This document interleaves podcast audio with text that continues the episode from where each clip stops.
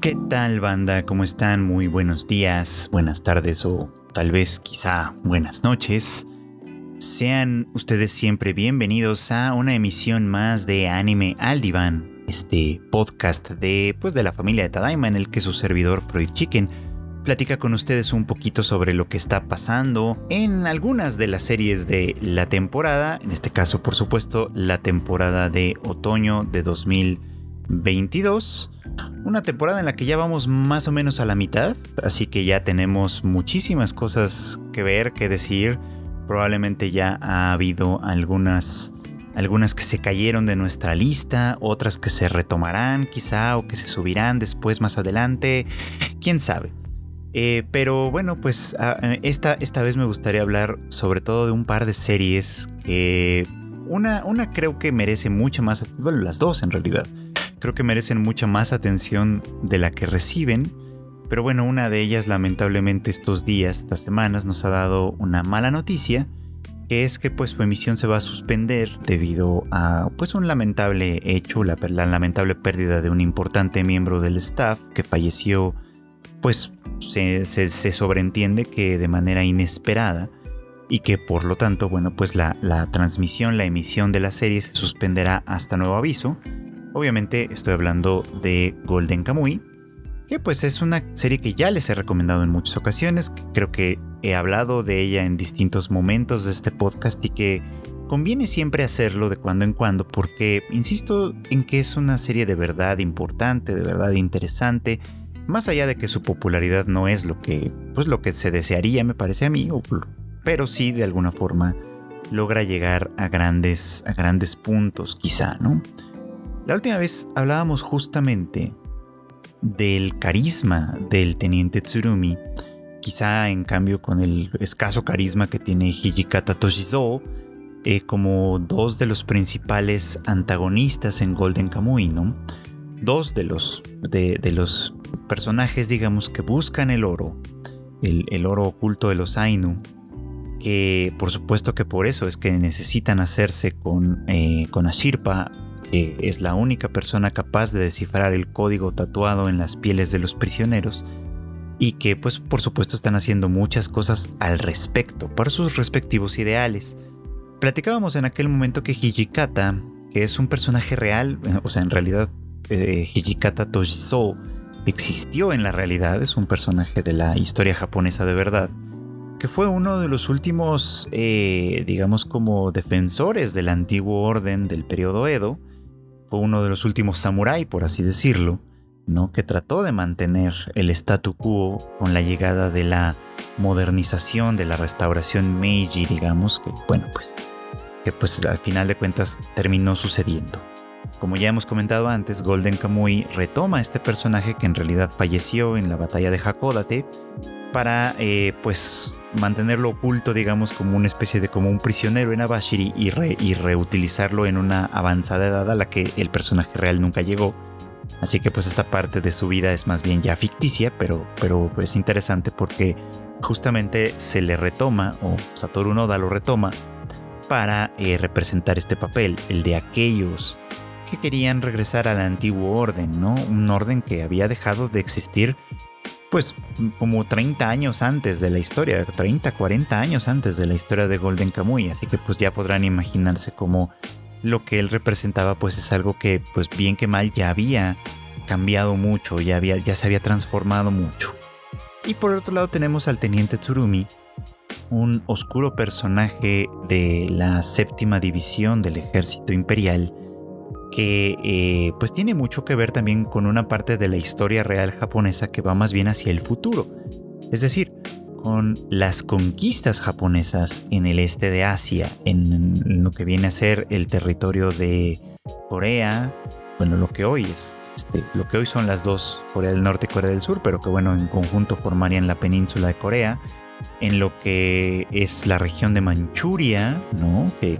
tuvo muchísima importancia en los años inmediatamente anteriores a la Segunda Guerra Mundial. Esto, en fin, en todo este terreno en, en, Mongolia, pues en la frontera de ese lado en particular, en la frontera continental, digamos, de China con la entonces Unión Soviética, en fin, eh, de alguna forma eh, Tsurumi estuvo involucrado o es un personaje que está involucrado en los esfuerzos de guerra del ejército imperial para conquistar y hacerse con eh, el control de territorios relevantes e importantes para el imperio en esa época, pues es un, un, militar enfurecido en muchos sentidos con el, pues con el gobierno central, con el mando central, digamos, que ha usado como carne de cañón a sus soldados y que les ha devuelto prácticamente nada, ¿no? Entonces Tsurumi está luchando también buscando el oro para conseguir la independencia de Hokkaido y hacerle la guerra al ejército al ejército central, digamos, ¿no? En una especie como en un golpe de estado técnicamente hablando, que es lo que aparentemente Tsurumi busca. Sus intenciones de verdad no parecen todavía del todo claras, ¿no? Porque lo que ha ido resultando claro, recordaremos que hablamos mucho de su carisma y de cómo esto hace que sus soldados aparentemente se le entreguen de una manera importante. Bueno, pues ha, sido justamente explorado en los últimos episodios, ¿no? Justamente el efecto que tiene en algunos de esos soldados, como el alférez Koito o el sargento Tsukishima, que a quienes, a quienes muy claramente se, se nota cómo ha manipulado y ellos, aún sabiendo o entendiendo incluso que han sido objetos de manipulación, eh, también entienden que eh, se han dedicado a él por un propósito mayor que quizá ellos mismos no entienden del todo. Y es aquí donde eh, pues creo que vale la pena ah, discutir un poquito el papel de Ashirpa también. Porque ustedes recordarán que en la temporada anterior, eh, cuando después del asalto a Bashiri, que resulta en la muerte de Noperabo y todo este, y todo este asunto desastroso, eh, Kiroranke, eh, Onogata y demás se secuestran, por así decir, a Shirpa y se la llevan a un viaje hacia el norte, ¿no? Hacia el norte de, pues de la región, digamos, ¿no? Porque claro, Hokkaido no es lo más al norte de esa zona, aunque es ya muy muy al norte, sino que también está, por ejemplo, la isla de Sakhalin, bueno, Sakhalin como se le conoce el día de hoy, pero que en ese momento se le llamaba Karafto, que bueno, por lo menos del lado japonés se le llamaba y tal vez todavía se le llama Karafto, que eh, eh, era una isla, eh, pues sí, muy muy al norte, con un clima bastante extremoso. En esa isla estaba ya la frontera oficial, digamos, entre, eh, pues entre la, Unión Soviética y, bueno, más bien entre Rusia todavía en este punto, creo, y, y, el imperio japonés, por supuesto, pero es una zona, al ser tan alejada, tan alejada, es una zona que en realidad no está del todo del control férreo, digamos, como de los poderes centrales está lejos de Tokio, está lejos de Moscú, de, todas estas ciudades importantes, de San Petersburgo. Entonces, bueno, pues básicamente no está eh, dentro del ámbito de las prioridades, digamos, ¿no? De los gobiernos centrales, pero no por eso deja de ser relevante e importante, porque estas zonas remotas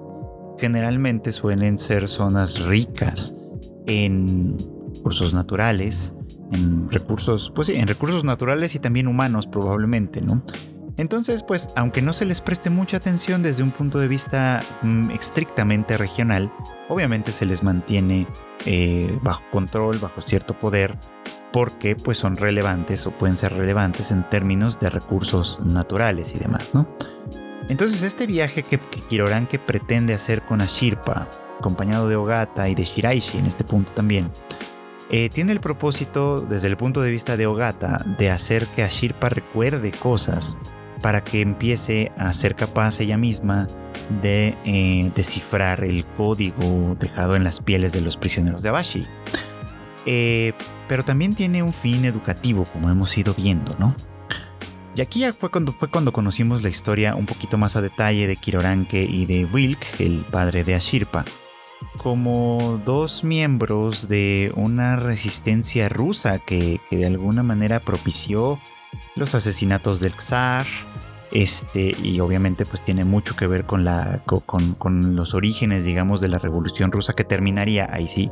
en la constitución, la formación de la Unión Soviética. Eh, la lucha de, de, de Kiroranke, de Vilk y demás de ellos era una lucha por la libertad y la independencia de sus pueblos. Porque hay una distinción importante aquí, ¿no? La, el Estado-nación, digamos, que podría formar eh, el imperio ruso en un momento dado, el imperio japonés en un momento dado diferente, la República China, en fin. Todos estos estados-nación que identificamos como tal son, eh, a menudo agrupan en realidad distintas pequeñas naciones dentro de sus territorios, que muchas veces tienen relación y muchas veces no, o sea, eh, a menudo tienen, tienen vínculos más bien endebles. Lo mismo pasa en Latinoamérica, en, en, Mesoamérica en general, ¿no? Y por poner el caso más concreto de México, lo mismo sucede aquí, ¿no? Donde el Estado-nación mexicano concentra eh, pues también a pequeños pueblos, pequeñas naciones, digamos, indígenas que todavía persisten y que todavía conservan algunas de sus, pues de sus formas de vida y de sus tradiciones, quizá, nos gusten o no nos gusten, pueden ser civilizadas o no, pero que de alguna manera todavía las conservan. Bueno, imaginen un poco como esto, pero en realidad estamos hablando de un poquito más de 100 años atrás, eh, en, en, una región tan distante como esa, muy, muy al norte y muy, muy al este del mundo, en, literalmente en la orilla del mundo, como, como lo entendemos como tal y que ahí vive gente. Entonces este viaje que Kiroranke y Ashirpa hicieron acompañados de Ogata y de Shiraishi fue para que Ashirpa conociera, viera de primera mano a la gente que habita esas zonas y que lamentablemente al ser grupos étnicos muy muy pequeños eh, pues están a las, a las expensas de, de, de, poderes más grandes a final de cuentas, ¿no?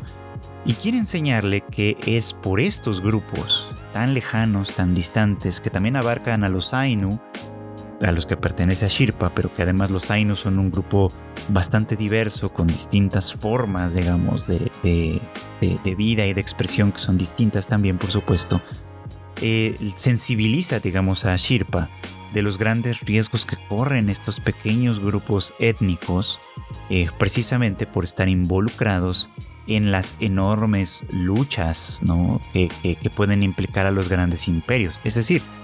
en cierta oposición, digamos, tanto a los ideales del teniente Tsurumi como a los ideales de Hijikata, eh, que, son personajes de carne y hueso en este contexto, pero que a su vez representan y, se y antagonizan, digamos, con poderes más grandes, como pues es el caso del imperio japonés en este caso, como puede ser el caso también de la Unión Soviética, en fin, de todos estos poderes que ya se han mencionado. Y, y bueno, pues el tema se vuelve sumamente álgido en un momento dado, sobre todo en el reencuentro entre Sugimoto y Ashirpa, que es un recuerdo, un reencuentro muy alegre, pero que muy pronto en esta nueva temporada eh, sobre todo Shiraishi se lo hace notar a Sugimoto, ¿no? Ashirpa ya no es la misma persona, ya no es la persona que dejaste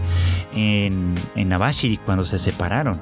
Este viaje literalmente le ha abierto los ojos. Y es que sí, como tal y cual dice, ¿no? El, viajar ilustra. Claro que no el viaje como se hace ahora, ¿no? Donde la gente viaja por todo el mundo, sobre todo la gente de dinero, para visitar centros comerciales que son iguales en todo el mundo, prácticamente hablando, entonces eso realmente no ilustra a nadie, ¿no? En los viajes ilustran cuando vas y te confrontas con formas de vida distintas a las tuyas, cuando vas y conoces, aunque sea muy por encima, eh, el estilo de vida, las tribulaciones y los problemas a los que se enfrenta gente diferente de ti, eh, que no está acostumbrado quizá a tu forma de vida, que no tiene probablemente tus propias ventajas. Y estamos hablando de Ashirpa, por ejemplo, ¿no? que al pertenecer a la tribu Ainu no es precisamente el mainstream, digamos, ¿no? del, momento, ¿no? aún perteneciendo, perteneciendo a la tribu Ainu de Hokkaido, en un terreno altamente colonizado e industrializado por los japoneses de la restauración Meiji, digamos en este caso, ante todos modos, Ashirpa pertenece a un grupo importante, poblacional, desde el punto de vista de los Ainu. Y hay Ainu, poblaciones Ainu menores que las de que los Ainu de Hokkaido. Y hay otras pequeñas civilizaciones con las que se relacionan, comercian y que tienen sus propias costumbres, que sus nombres y sus lenguajes están en riesgo de perderse por completo, están en riesgo de perderse para siempre. Y de hecho, pues eh, actualmente, más o menos 100 años después, varios de ellos se han perdido ya, digamos, ¿no? El punto es que en el relato que se nos va transmitiendo a través de Golden Kamuy, Ashirpa básicamente no es la persona que era antes porque ahora conoce un contexto mayor. Que digamos, la ha sensibilizado lo suficiente y entonces pareciera como que está preparada para eh, heredar ahora sí la voluntad de Vilk, que era lo que, lo que él quería para ella. Que fuera efectivamente una Ainu del nuevo siglo, una Ainu de una nueva era, digamos, pero que tuviera la capacidad de liderar a los Ainu para sobrevivir, para hacer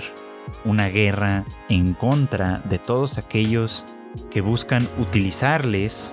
u oponérseles o exterminarles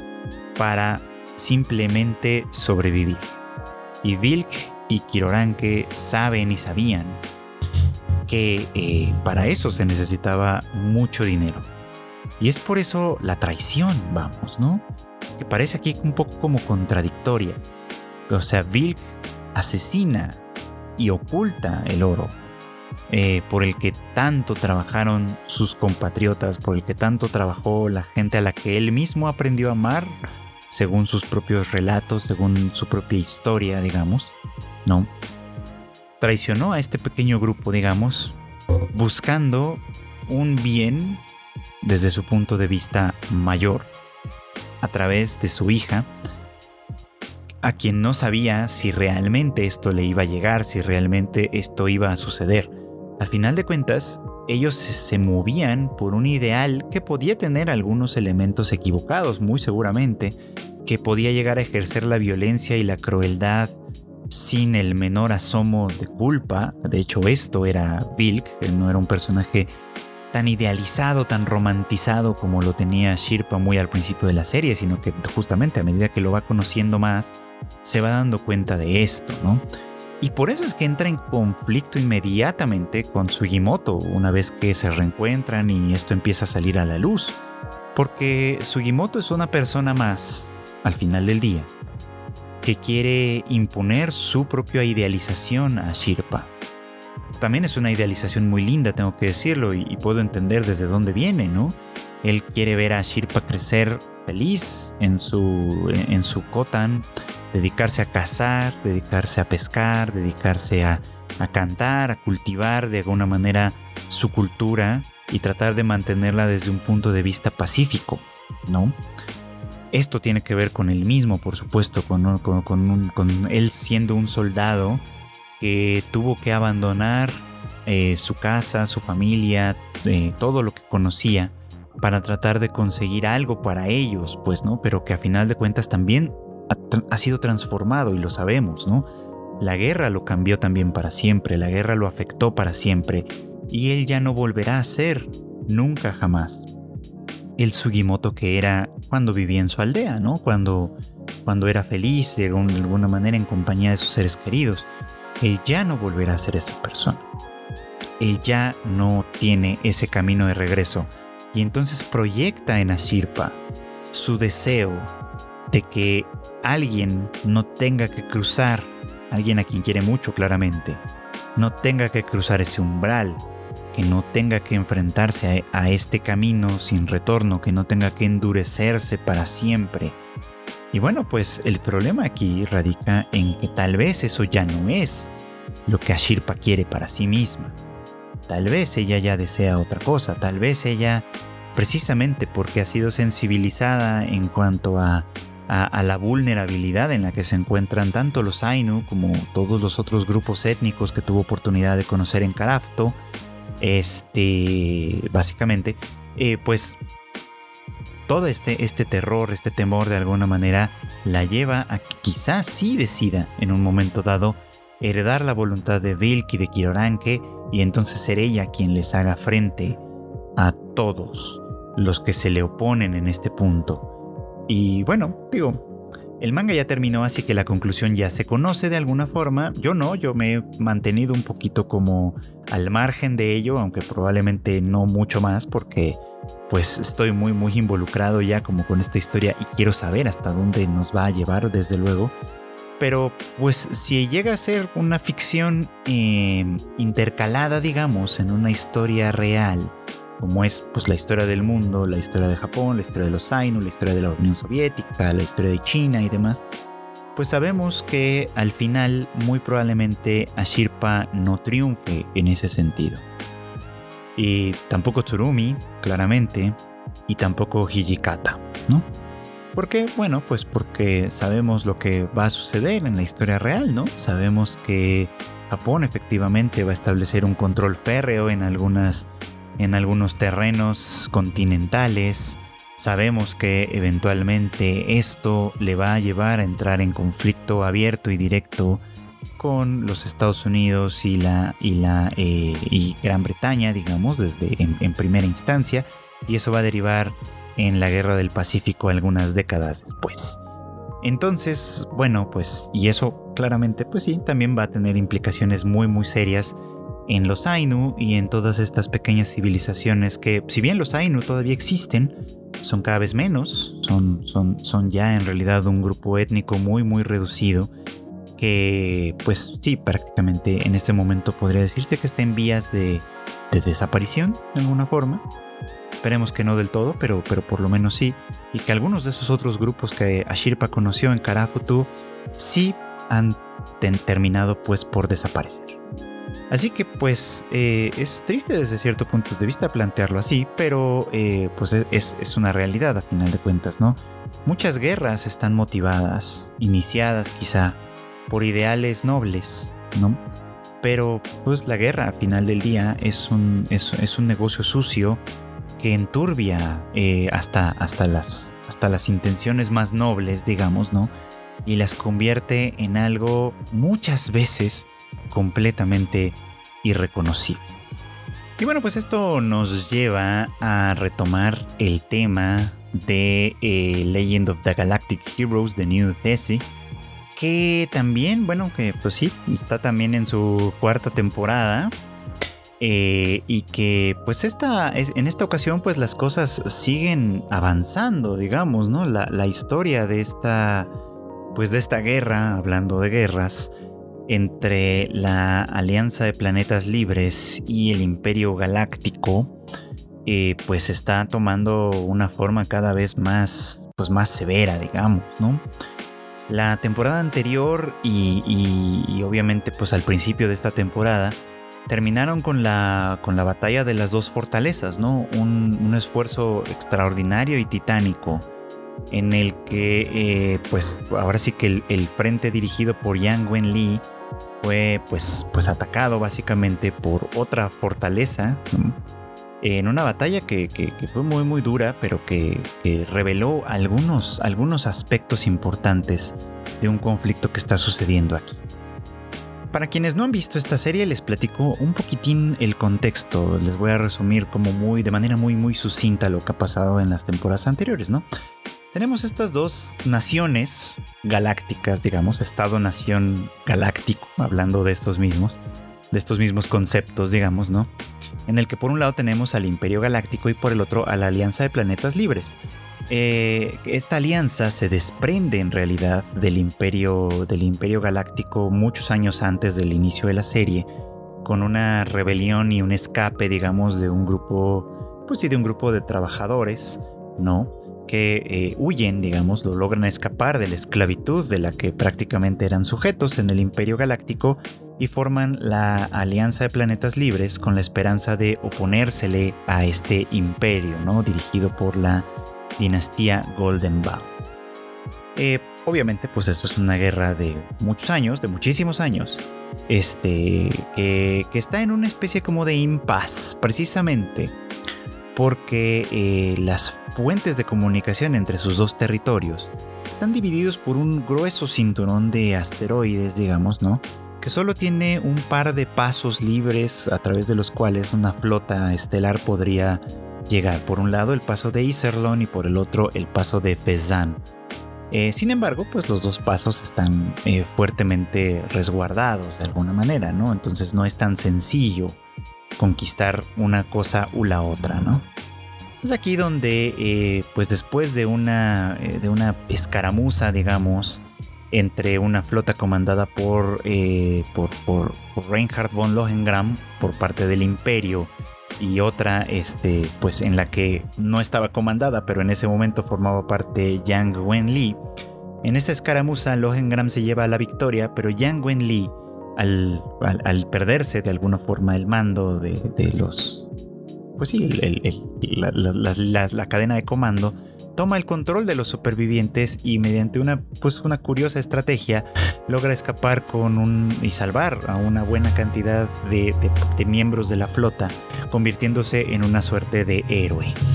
Un héroe que rápidamente, precisamente por su, por su talento y por su habilidad para, responder a esta clase de emergencias, comienza a, a, experimentar un ascenso tanto en su carrera militar como en, pues de alguna manera, la opinión pública y la carrera y una carrera política incipiente que en realidad él no parece estar buscando en primera instancia y que bueno pues muchas cosas después suceden para que terminando él eh, eh, comandando a la flota en la fortaleza de Iserlon que guarda este básicamente la, una de las principales fronteras que existen entre esta alianza de planetas libres y el imperio galáctico. Por su parte, eh, Reinhardt, ¿no? Que, cuyo talento de alguna forma ha llamado la atención, también pues se termina viendo implicado e involucrado en una, eh, en una pequeña guerra civil, digamos, al interior del Imperio Galáctico, dadas las intenciones de gobernanza de un grupo de nobles que evidentemente quieren seguir oprimiendo al pueblo y gozando de sus beneficios, por supuesto, y que no están para nada de acuerdo con un grupo o no, con otro grupo de poder importante que busca, pues, si no democratizar al imperio, porque pues democratizar un imperio precisamente va contra natura, digamos, en este sentido, este, sí por lo menos hacerse con, con, un poder que les permita funcionar de una, de una mejor manera o de una manera diferente, ¿no? Y ese es el sitio en el que Reinhardt se coloca, precisamente él siguiendo un ideal personal que, junto con su fiel colega Kirchheis en su momento, eh, eh, ambos buscaban, ¿no? Una, una, un, régimen que de verdad eh, sostuviera los ideales que supuestamente eh, le rigen, ¿no? El ideal de la dinastía Goldenbaum, que era básicamente el de la dominancia o la, dominación pues del, del, más fuerte y del más capaz, por supuesto, ¿no? Y Reinhard von Lohengram Pese a ser un pertenecer a una familia de nobles menor, por supuesto, y obviamente no gozar de los privilegios de la nobleza más cercana al trono, se da cuenta que pues este sistema en realidad hace mucho que ha dejado de estar en operación, ¿no? Los emperadores son cada vez eh, pues figuras decorativas, ¿no? Sin poder político de verdad, y los nobles que efectivamente gobiernan el imperio también suelen ser personas demasiado eh, eh, pues asentadas, digamos, ¿no? En sus títulos, que todos son hereditarios claramente, en sus dominios, que igualmente son hereditarios, y que por lo tanto pues ellos realmente no conquistaron de ninguna manera. Entonces, bueno, pues les digo, flash forward a cómo está la situación. En este momento en particular, eh, Reinhardt se ha convertido, después de, de, salir, de resultar ser un héroe, digamos, de la guerra civil, se ha convertido en el primer ministro de un emperador de 7 años de edad, ¿no? Eh, que, a quien conserva precisamente por las formas y por, y por el poder político que emana de alguna manera de esta institución imperial, pero ejerciendo el poder desde un punto de vista, bueno, desde su punto de vista particular de eh, la dominación del más hábil y del más fuerte. Y aquí, obviamente, pues el conflicto continuo. Eh, Yang Wenli desde su propio lado, Reinhardt desde el otro, y es un conflicto que si bien aparenta ser un conflicto de ideales, en realidad tiene otras eh, cualidades, otras características que no necesariamente entran en esta función. Y vamos a ello. Creo que lo más relevante de todo esto es que en la medida en la que eh, las cosas y el, manejo político van cambiando, también se van demostrando un poco cuáles son los ideales, la ideología, digamos, que gobierna y rige ciertas cosas. Por ejemplo, decíamos que Reinhardt eh, ha llegado a un punto en el que su odio por las clases acomodadas, no, que, no tienen talento, que no tienen virtudes y que lo único que tienen a su favor es herencia, le lleva básicamente pues a oponérseles y a ocupar la posición del primer ministro, eh, haciendo una serie de reformas sumamente eh, pues revolucionarias, vamos, ¿no? Para el imperio, en el cual se reinstaura, por ejemplo, la libertad de prensa, se conceden ciertas libertades a la población en general, eh, al,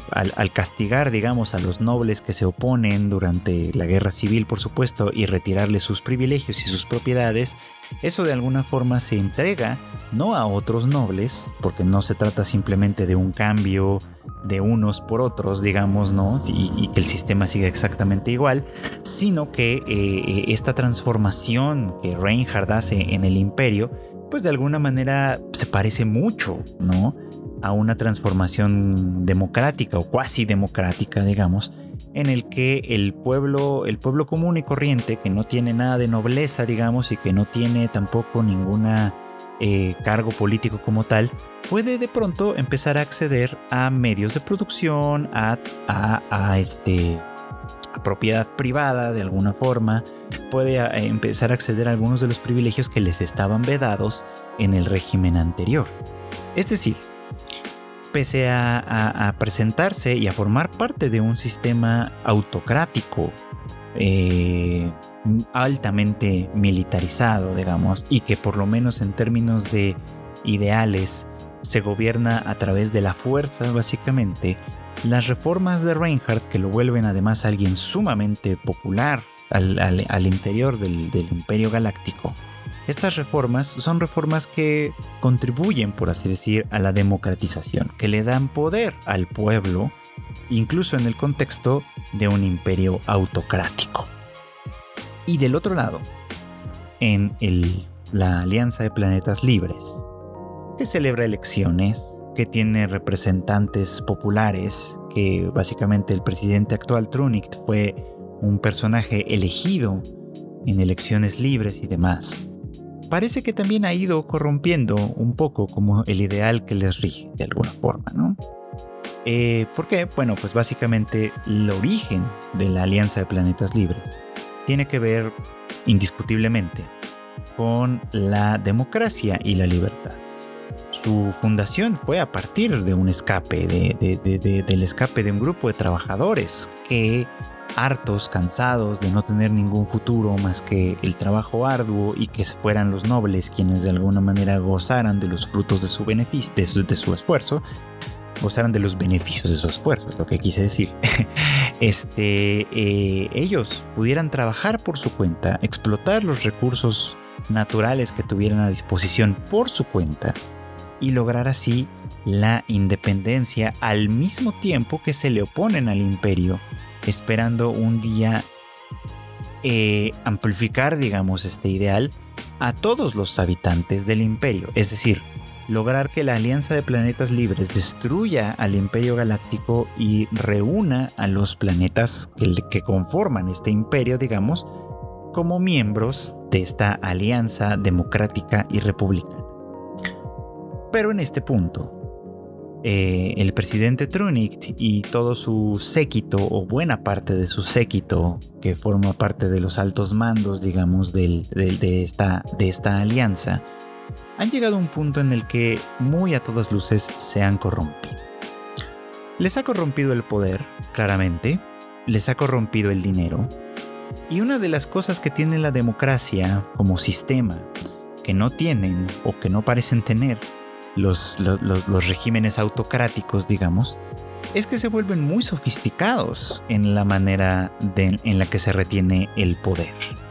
Digo, no es que no haya sofisticación en los, en los, sistemas autocráticos, por supuesto, pero los sistemas democráticos, precisamente como implican ciertas instituciones, implican la manipulación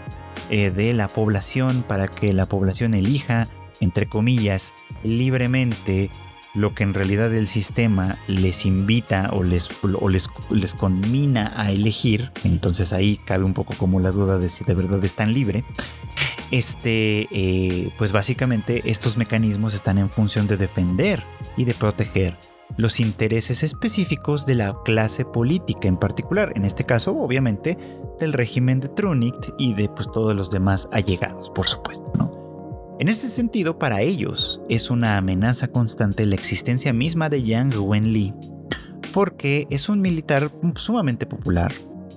que, que popular en el ejército, popular entre la gente, desde luego, que precisamente porque es un militar no se presenta a elecciones, no se opone desde un punto de vista político al régimen como tal, pero que se sabe, se entiende, que si lo quisiera probablemente lo conseguiría.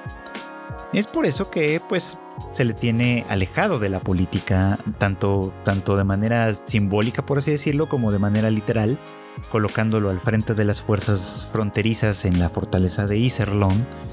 pero pues también obviamente se le recela, desde luego, ¿no? Porque se sabe que es como, por así decir, entre comillas, un mal necesario. ¿Por qué? porque las fuerzas militares de, la Alianza de Planetas Libres han sido diezmadas por muy malas decisiones tomadas desde el mando central, desde luego, eh, malas decisiones que han contribuido a incrementar la popularidad de Yang, pero que este, por supuesto, o sea, a final de cuentas le dejan también al ejército en una circunstancia muy muy comprometida, en la que realmente no tendría los números para hacerle frente a una invasión a gran escala, suponiendo que ésta llegara. No puede llegar gracias a que eh, pues tienen el control de la fortaleza de Iserlohn en, este paso, pero recuerdan ustedes que les mencioné que hay otro paso posible en el en, este, en este universo como se nos plantea y es el paso de Fezzan. ¿Qué sucede ahí? Fezzan, nominalmente hablando, es una región que pertenece al imperio.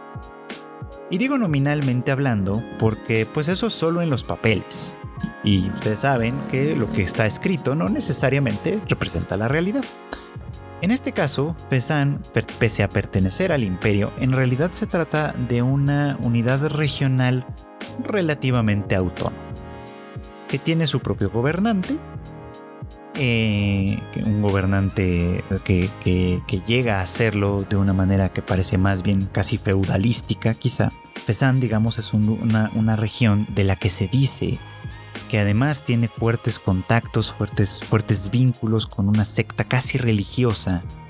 que eh, busca, o religiosa más bien, porque el casi creo que aquí sobra, una secta religiosa que busca conquistar a la humanidad de nueva cuenta para atraerla a vivir, a repoblar y obviamente a poner en el centro de la vida humana al planeta Tierra que fue abandonado en esta historia muchísimos, muchísimos siglos eh, atrás, ¿no? El planeta Tierra abandonado o semi abandonado, digamos, porque pues todavía hay gente que lo habita en, ese, en, ese, en esa historia, digamos, ha creado esta religión y, y esta religión mm, tiene un enorme poder económico que pues aunado también al enorme poder económico de la propia Fezan, digamos, ¿no? Eh, pues constituye de facto un tercer poder. Porque, pues sí, efectivamente, ¿no? Su capacidad económica, su cualidad, su, capacidad económica básicamente ha sido instrumental tanto para el Imperio Galáctico, que, no, que, precisamente por la ineficiencia de su sistema de, de funcionamiento con los nobles y demás, ha, implicado, por ejemplo, la adquisición de muchísimas deudas y, de, y, y eso significaba, obviamente, ceder cierto control político a Fesan, por ejemplo, algo muy muy semejante sucede en la Alianza de Planetas Libres, ¿no? Donde a final de cuentas la influencia económica de Fesan tiene mucha más mucha influencia y es muy muy palpable en las políticas que se desarrollan y que se dirigen en la Alianza de Planetas Libres. Es difícil saber en este punto de la historia como se nos cuenta cuál es el, en realidad el objetivo de Fesan, pero la historia nos plantea esta pregunta, ¿no? Quizá este grupo en particular parece obsesionado con el dinero,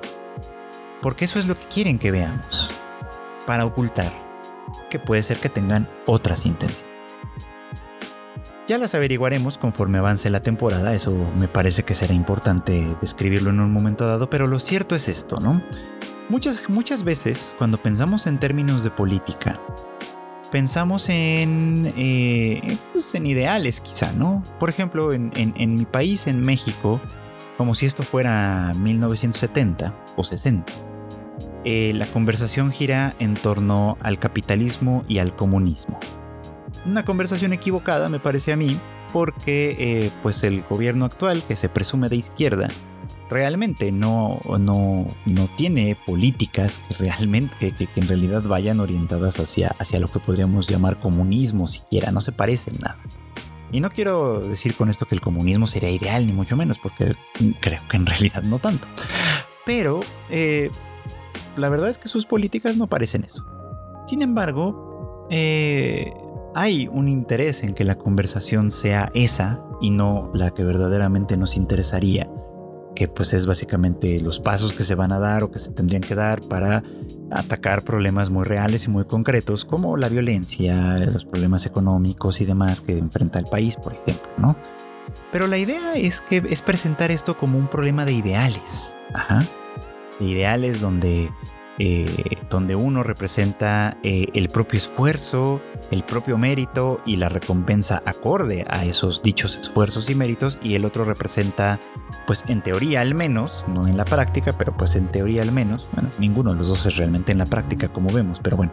en teoría al menos, representa eh, una sociedad colaborativa donde, donde los, los bienes y los beneficios obtenidos por el trabajo conjunto benefician al conjunto en general también, por supuesto, ¿no? Esos son los ideales que supuestamente, por los cuales supuestamente se lucha. Pero en la realidad no es tan así.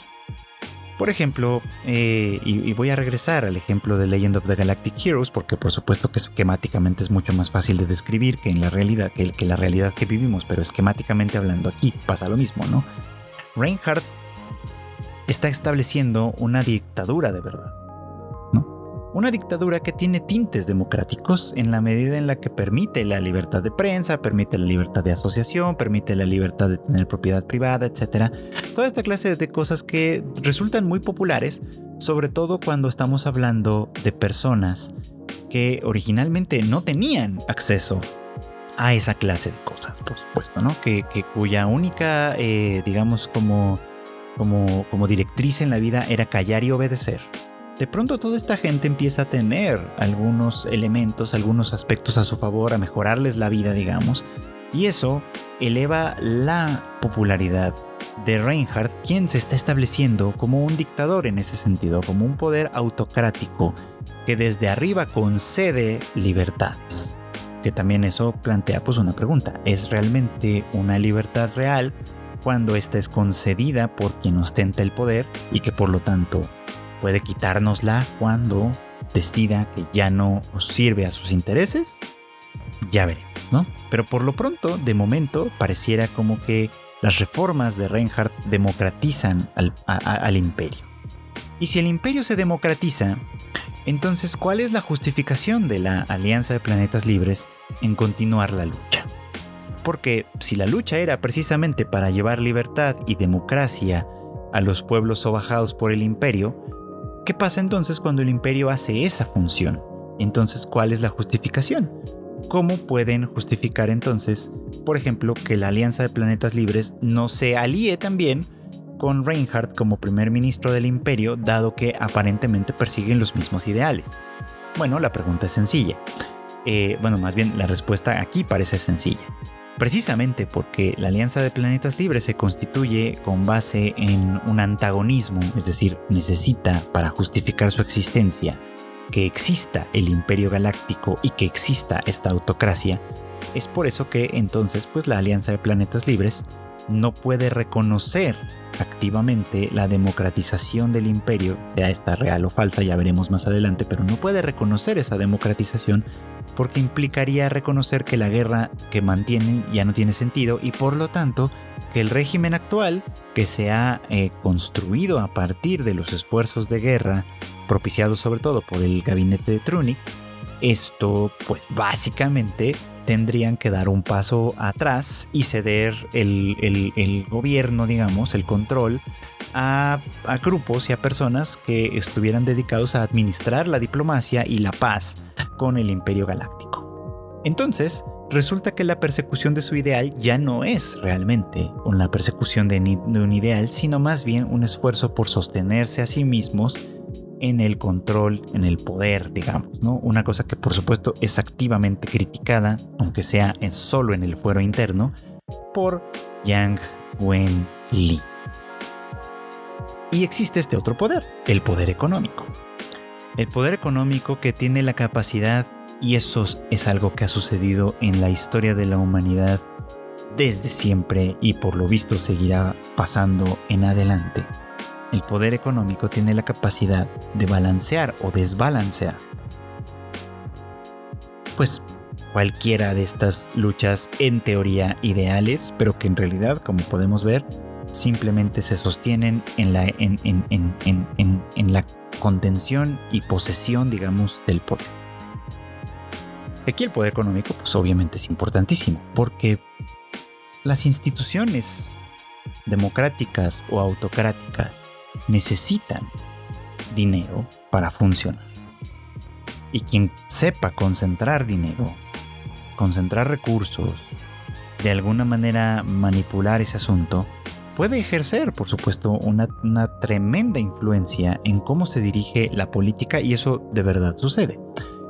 Entonces aquí vemos un poquito como lo que en esta última temporada, donde Fezan de pronto sube al escenario y empieza a ser mucho más evidente cuál es su función,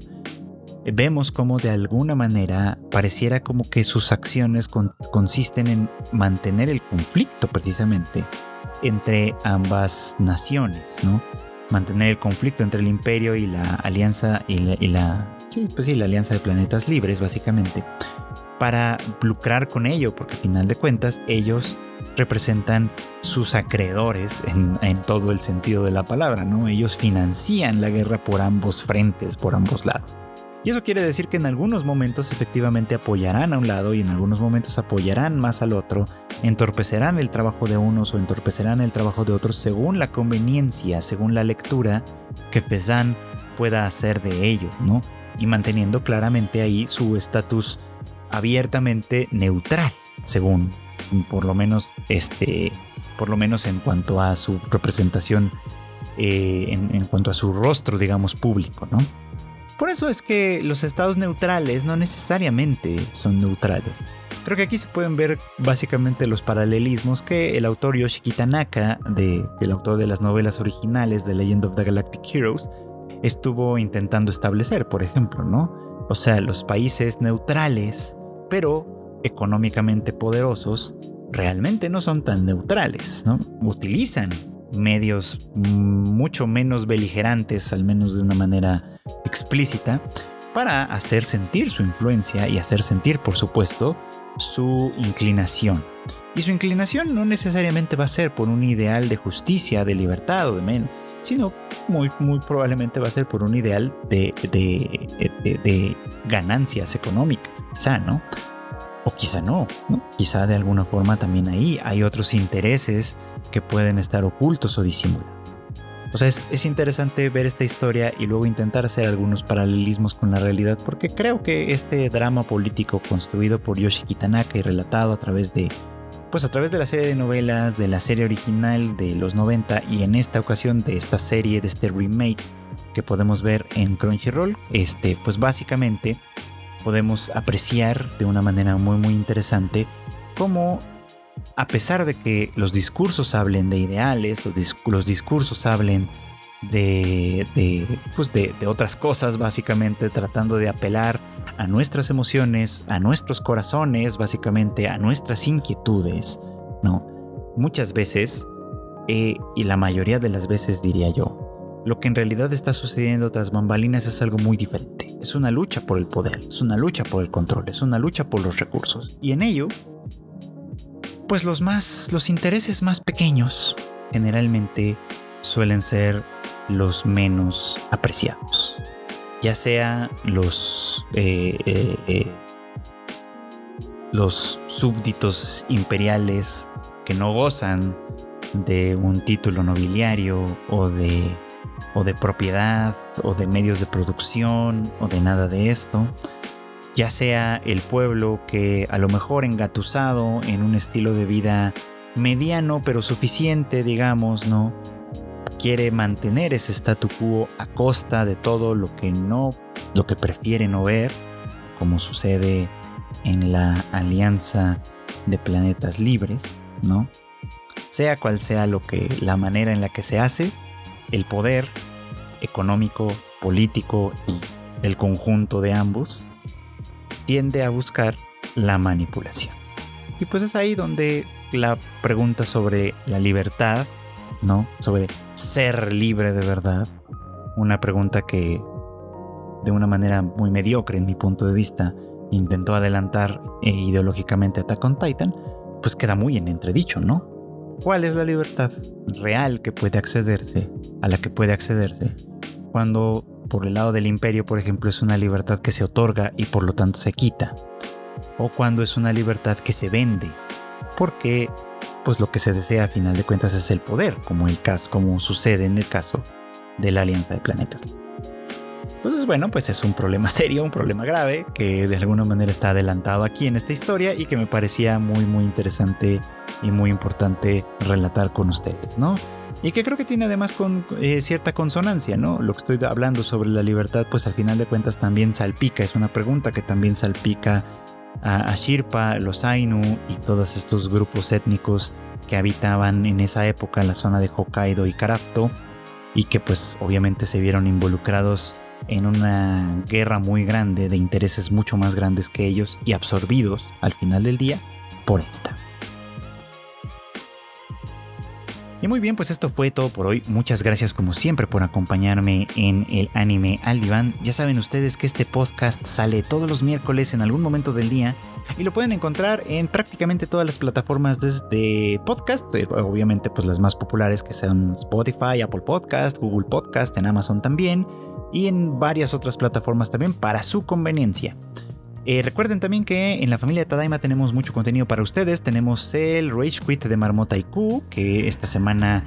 ya grabó y ya salió con los nominados a los Game Awards. Tenemos también el, recién revivido Bits and Bytes, en el que pues sí se habla muchísimo, muchísimo de lo que, de lo que está sucediendo en el mundo de la tecnología. Y ojalá un día de estos regrese el Shuffle en el que Kika normalmente les intenta recomendar películas, series y demás.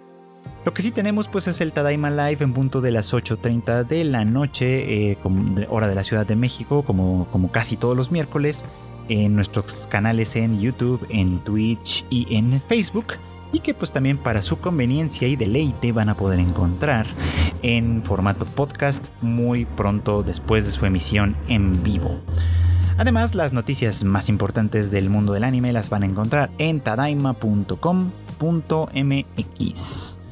Yo me despido no sin antes agradecerles de nueva cuenta su preferencia en este podcast y deseándoles que pasen muy buenas tardes, buenas noches o buenos días.